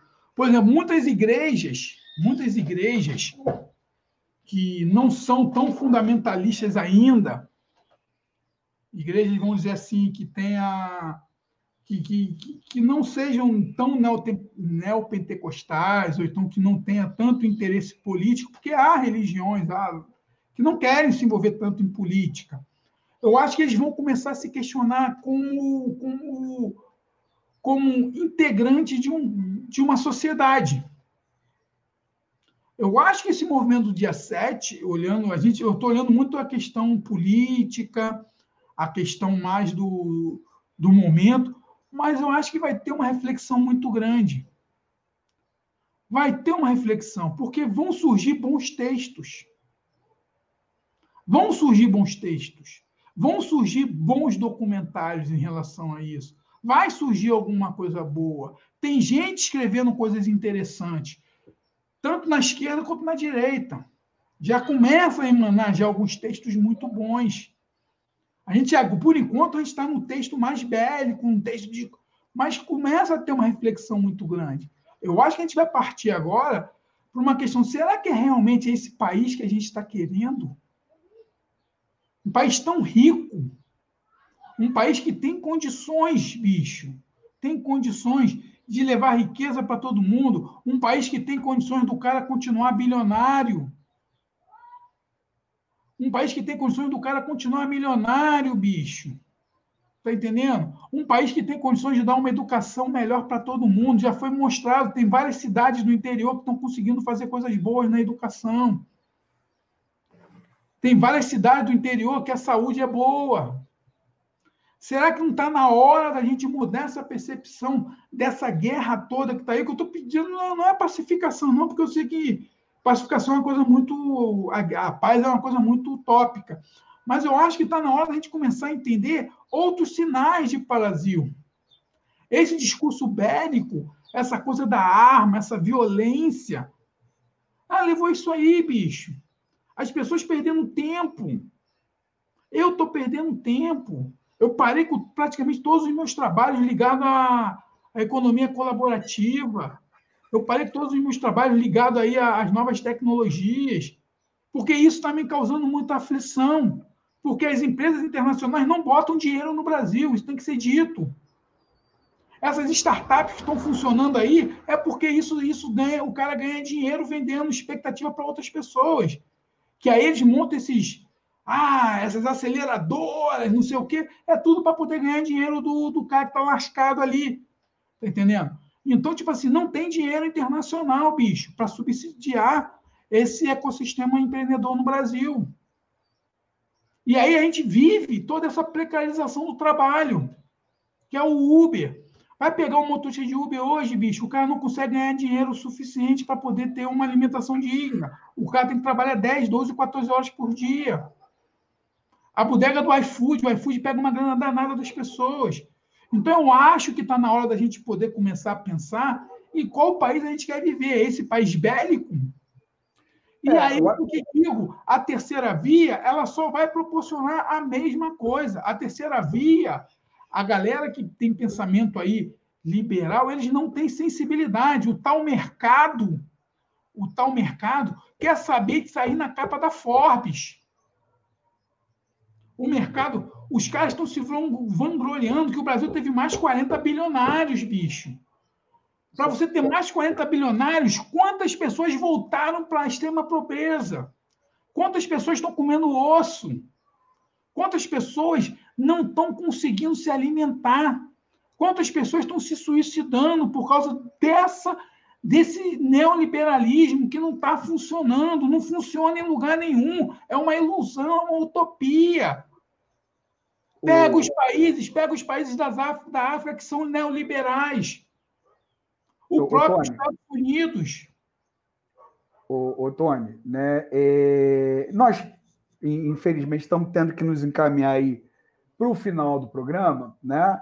Desculpe te cortar assim, mas ainda falta um quadro para a gente estar tá finalizando aqui no programa, que é o quadro, que é o nosso quadro já clássico, que é o pobre de direita, né?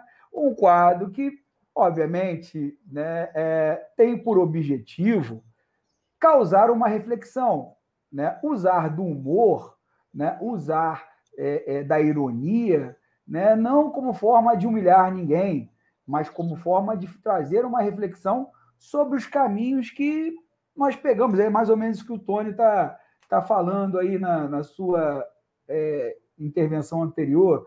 Né? Ou seja, que caminho que a gente pretende pe pe pegar, ou que a gente pegou e que a gente deseja sair. Né? Então, o pobre de direita é justamente uma reflexão, um convite a essa reflexão.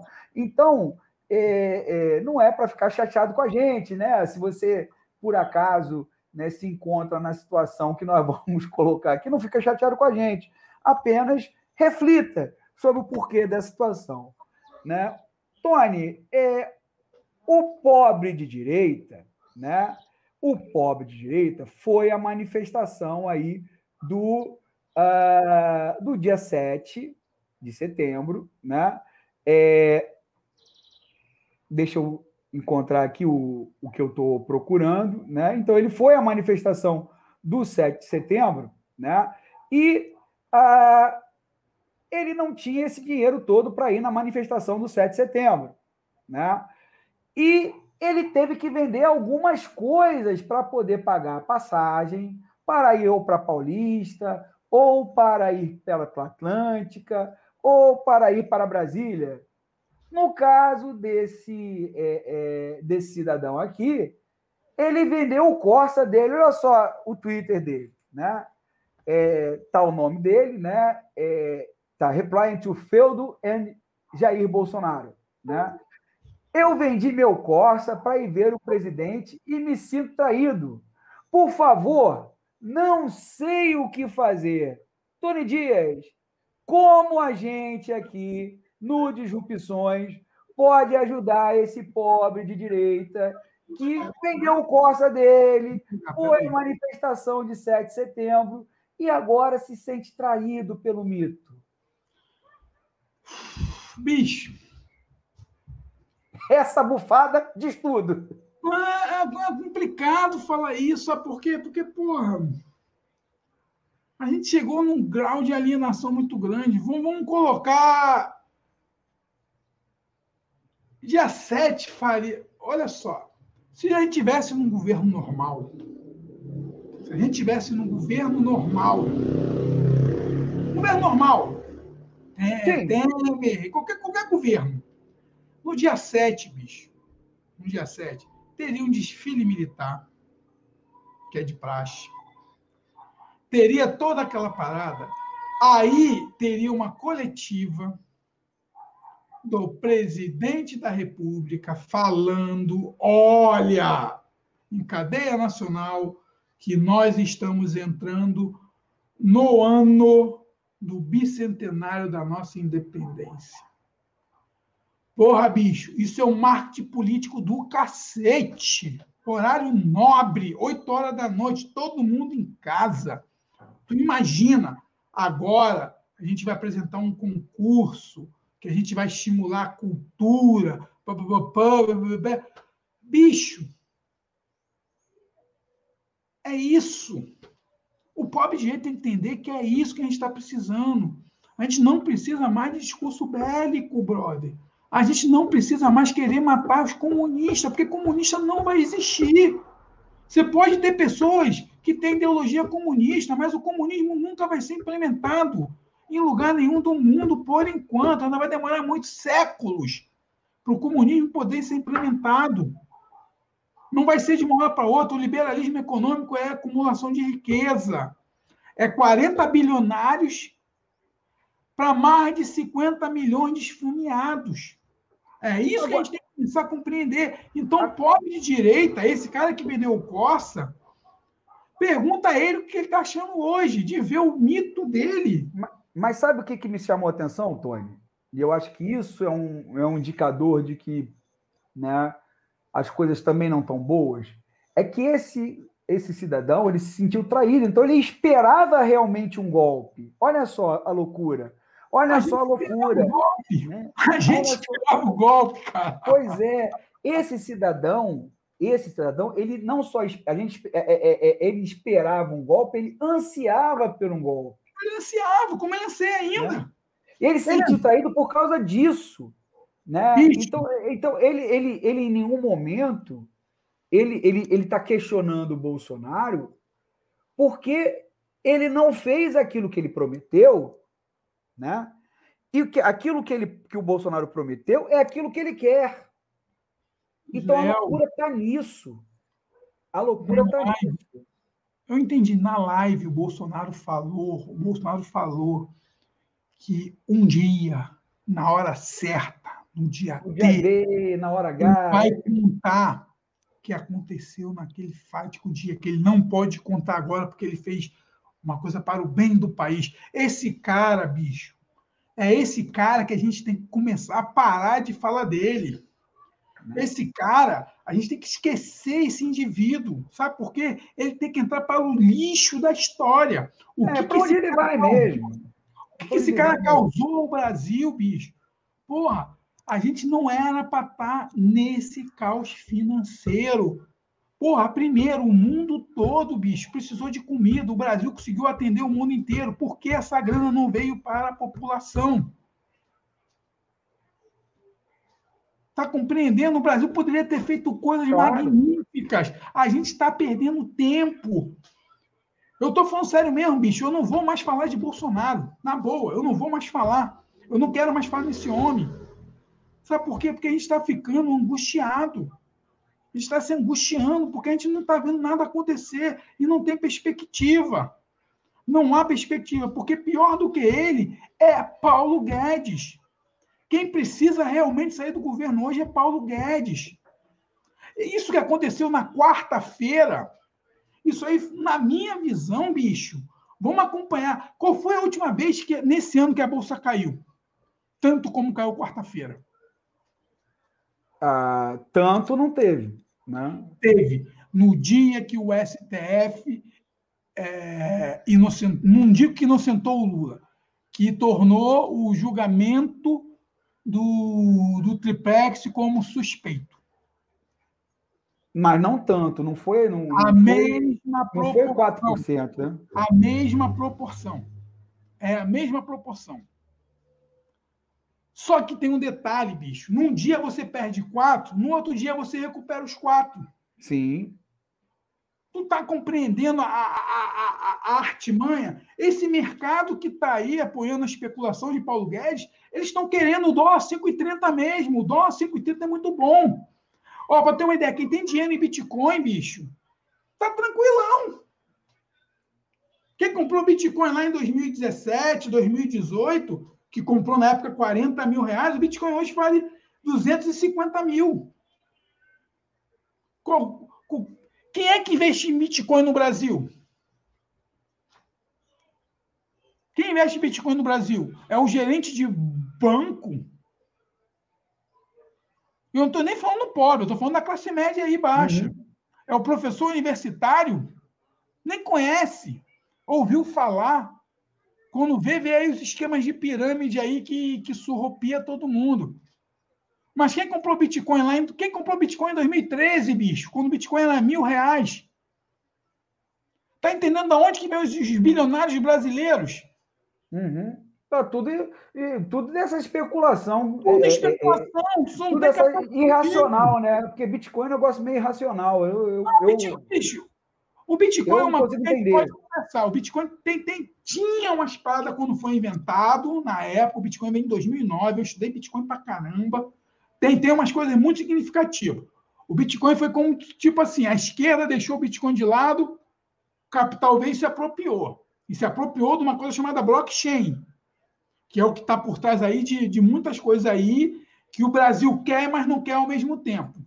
Então, é, uma, é um debate até muito interessante falar sobre isso. Mas o que acontece? O capital especulativo brasileiro é isso. O cara que comprou Bitcoin lá a 20 mil reais, 30 mil reais, o Bitcoin hoje vai a 250, oscila, chega a 300, depois, mas não tá, com dólar alto ele vai ficar nessa baixa, né, nessa média. Então, tipo assim, os bilionários brasileiros de hoje são bilionários baseados no capital especulativo. E o Brasil não está mais aguentando o capital especulativo, bicho. Ou a gente realmente muda a lógica do capital no Brasil, muda a lógica de ganhar dinheiro no Brasil. O, todo mundo, se o cara quiser investir, bicho, eu não estou nem aí. ele possa investir, mas a gente tem que começar a ter percepção de que a gente precisa realmente não aderir a essa lógica financista, não aderir a esse modelo neoliberal ou ultraliberal. O liberalismo econômico é uma das grandes últimas utopias do século XX. Porque o nazismo foi o caralho, o fascismo foi para o cacete, o comunismo foi extinto. Só sobrou o liberalismo. Nem o integra... Pode ter uma ideia, a gente ainda criou o integralismo ainda, que, que, que foi abortado. A gente não tem nenhum projeto, a gente está seguindo um modelo que não está funcionando mais. O capitalismo que a gente conhece hoje está em crise. E o capitalismo que o Paulo Guedes e a Faria Lima querem implementar é o é capitalismo. É o mais é parasita possível. O capitalismo é o mais parasita, é o mais parasita possível. É do, do, dos capitalismos o pior, né? É. Aqui na Margarete Tati. Para tu ter uma ideia, existe campos do, da economia que falam em capitalismo consciente, capitalismo solidário, capitalismo humano, capitalismo verde, que na verdade é a mesma coisa, só muda de nome. Então a gente tem que entender que o capitalismo ele não funciona mais. E com as uhum. tecnologias exponenciais que chegaram, estão aí, inteligência artificial. Eu estava vendo uma matéria ontem falando do, do caos que a inteligência artificial está causando no recrutamento e seleção de profissionais. Porque as empresas estão contratando profissionais que não ficam no máximo dois, três meses na empresa e vão embora. Porque aquela galera ali que tem as melhores. Porque você tem uma plataforma ali. São cinco plataformas hoje no Brasil que são bem ranqueadas. E aí o que acontece? Você bota seu currículo nessa plataforma. E aí o que acontece? Quando, a, quando você aplica lá, e aí, por exemplo, a empresa Maribel vai contratar lá um engenheiro. O algoritmo ele vai pegar o melhor candidato que está ali. Mas esse melhor candidato não, não leva as questões subjetivas, é só questão objetiva. Então ele vai para lá. E aí o que acontece? Aí essa empresa ela vai ter ali 10 currículos fantásticos. Contrata o cara, o cara vai chegar na empresa, como o currículo dele está rodando ainda nessa plataforma, ele começa a ficar super valorizado. E aí as empresas começam a achar que esse cara é bom e começam a pagar. E o que acontece? A galera que realmente poderia estar tá ali fazendo um bom trabalho, que poderia ficar ali, aquela coisa toda, não chega a ser não chega a passar pela triagem da inteligência artificial. E eu estou falando isso de uma coisa ligada ao mercado de trabalho. E muitas pessoas estão começando a analisar isso agora. O, o, o Tony, né? Eu mudei é... um pouco o assunto, mas porque eu acho que quando, quando, a gente parar de falar de Bolsonaro, cara, quando a gente parar de falar do Bolsonaro, quando as pessoas começarem a falar das coisas que elas pensam e de novos arranjos e de novos modelos é. econômicos, esse Brasil vai melhorar. Pode ter certeza disso. Mas, infe... infelizmente, Tony, infelizmente, Johnny, né, a gente só vai poder parar de, de Bolsonaro quando ele não for mais uma realidade na política ele brasileira. Não é mais. Ele não é não, mais. Ele, ele, ele, ainda é. Ele, ele ainda é. Não, né? não é. Não é. Ele ainda é. Enfim, né? Tá queremos tá ou não.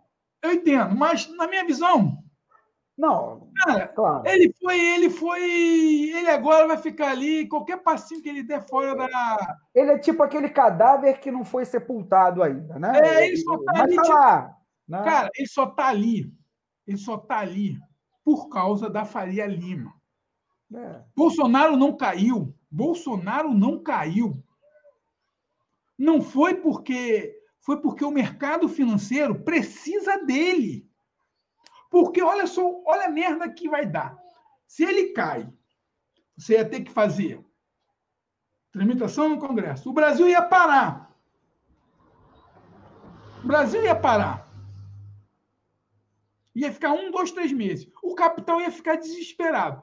O Rio de Janeiro agora, o Dudu aí, o Dudu, Eduardo Paz aí, vai abrir a cidade, quer abrir a cidade toda. Para aproveitar aí o verão. Então, tipo assim, imagina aí o Brasil sofrendo um processo de impeachment. O capitão ia ficar desesperado. Então, o capitão falou: enquadra ele, bicho.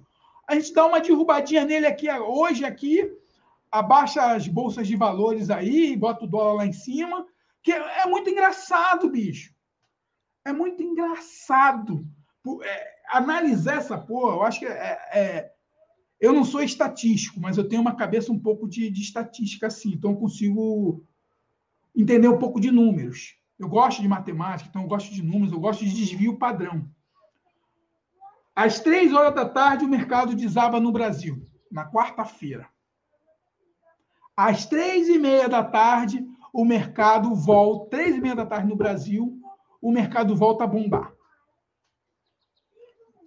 24 horas. No mesmo horário que cai tudo, é o mesmo horário que sobe tudo. É especulação, os caras, os caras enquadraram ele. É, o mercado financeiro enquadrou, porque o mercado financeiro não está aguentando mais as minhas. De manhã, quem ele elogiou?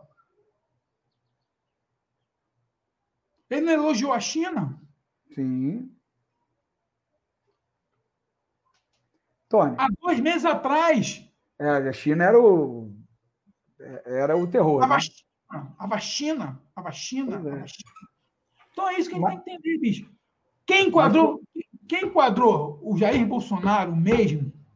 Tipo assim, brother, Vamos traçar todos os cenários. Qual o melhor cenário que tem? A gente bota esse maluco lá. Quem, quem é o pai do semipresidencialismo? Bota o Temer aí para conversar sobre essa porra de semipresidencialismo aí. Vamos segurar a marimba, vamos enrolar até 2022 e acabou. Ah, se tiver uma pressão popular muito grande, se, se ele começar a baixar de 15%, saiu aí, acho que é o Estadão, deixa eu só ver aqui rapidinho aqui no Estadão. O Estadão, Cara, fazer análise política é, é, não é tão simples. Olha a capa do Estadão. A capa do Estadão política, na capa do Estadão nesse exato momento. Diz o seguinte. Pô, Estadão. Mourão. Olha a plantação. Mourão monta agenda paralela com políticos da oposição, empresários e diplomata. Com Bolsonaro isolado, o vice-presidente intensifica contato com adversários do governo no Congresso e faz ponte com o mercado. Opa. Olha a apresentação aí. Então, tipo assim, bicho, os caras falam assim, cara, fica quieto aí, fica com a sua imunidade parlamentar aí, fica quietinho aí. É uma análise que eu estou fazendo, não estou falando que isso foi é. feito, não. Então, tipo assim, uma, uma opinião do que eu tenho visto no, aí na, na, na imprensa. Fica quietinho aí, a gente não vai te aborrecer, fica com essas bobeiras aí, com essas mimimi. Com a, com a... Agora, não pega pesado. Se a gente pegar pesado contigo, bicho, é rua.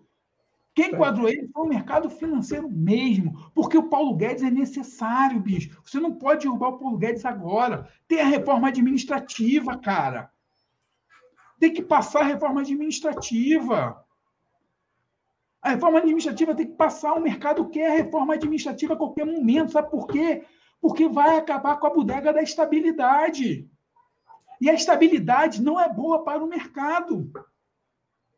É, Porque tem... Só, só para terminar aqui rapidinho, tem que levar em consideração o seguinte: quem corrompe as pessoas é o mercado. O mercado não é, não é o mercado que todo mundo bate palma o mercado ele gosta sim de uma maracutaia. É, Tanto claro. o mercado empresarial cresce a cada eleição. Maracutaia, dá, maracutaia dá dinheiro, né, meu? Dá maracutaia dá dinheiro. Então a gente tem que começar, começar a perceber no que é plantado. Quando você tem uma plantação dessa no Estadão, e aí você tem as manifestações amanhã, quem, quem se declarou oposição essa semana? PSDB. Uhum. Então, acho que as palavras, eu acho que o grande barato é você entender a semântica das palavras, aonde que elas são plantadas, por quem elas são plantadas, porque o jornalismo ele tem interesses também. Então é muito. Cara, o bagulho é muito doido, maluco. O bagulho é muito doido. Minha mente fica maluca. Tá bom, Tony. Olha só.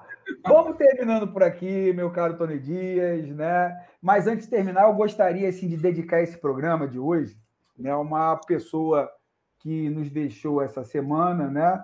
É, na verdade, um, um, uma pessoa que eu conheci né, na minha trajetória de vida, na minha militância política, quando morei em Macaé e, e dava aula lá e também tinha atividades políticas por lá. Conheci né, um ser humano chamado Valdir Tavares, ex-ferroviário, ex-membro do Partido Comunista é, do PCB, né? na verdade, Partido Comunista do Brasil, é, brasileiro, enfim. E é, depois integrante do PCdoB, na época aí da reconstrução de 62. Quem estuda um pouco a história né, do movimento comunista do Brasil, no Brasil, sabe o que foi a reconstrução de 62, né, que derivou depois na guerrilha do Araguaia. Ah, foi um, uma pessoa que sempre foi um batalhador, né? sempre foi uma pessoa comprometida aí com a construção né, do movimento operário no Brasil, com a construção do movimento comunista do Brasil, né, na luta contra a ditadura militar, e também tinha as convicções é, é, socialistas dele, lutava por isso, né, e morreu né, é, defendendo aquilo que sempre defendeu. Então, Valdir Tavares, é, na minha humilde opinião, é um dos heróis é, do povo brasileiro, de fato. Né? Então, queria dedicar esse programa a, a, ao Valdir, né, a sua família, que hoje é, deve estar enlutada, obviamente. E, e é isso, gente. As pessoas se vão, a história fica. Valdir Tavares, apesar de ser anônimo para muitas pessoas, vai deixar uma história de luta, vai deixar uma história é, é, é, bonita, né? De, de, de, luta contra a miséria, contra a exploração do trabalhador, né? de um futuro. Aí você pode até não concordar com, com as ideias dele, mas ele vislumbrava um futuro diferente para essa terra, para essa nação. Quando Bolsonaro morrer, ou quando Mandetta morrer, ou quando Simone Tebet morrer, ou quando esse pessoal aí que, que é, é passeia pela, política brasileira deixar este mundo, né? o que, que eles vão ter deixado de legado? Né? Então, na realidade, o, tem o Mao Tse Tung, né? tem um, é, um ditado que ele, que ele, é, que ele enfim, um dos, do, dos textos dele que ele fala que é o seguinte: tem, tem mortes que pesam menos que uma pluma, e tem mortes que, que pesam mais que o Monte Tai.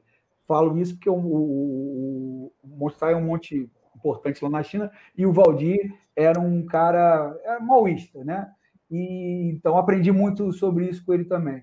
Então, tem, tem, um, tem um texto muito que ele, que ele começa assim: Valdir Tabares vai ser uma morte, pelo menos para aqueles que o conheciam, que vai pesar muito mais que o Monte Tai.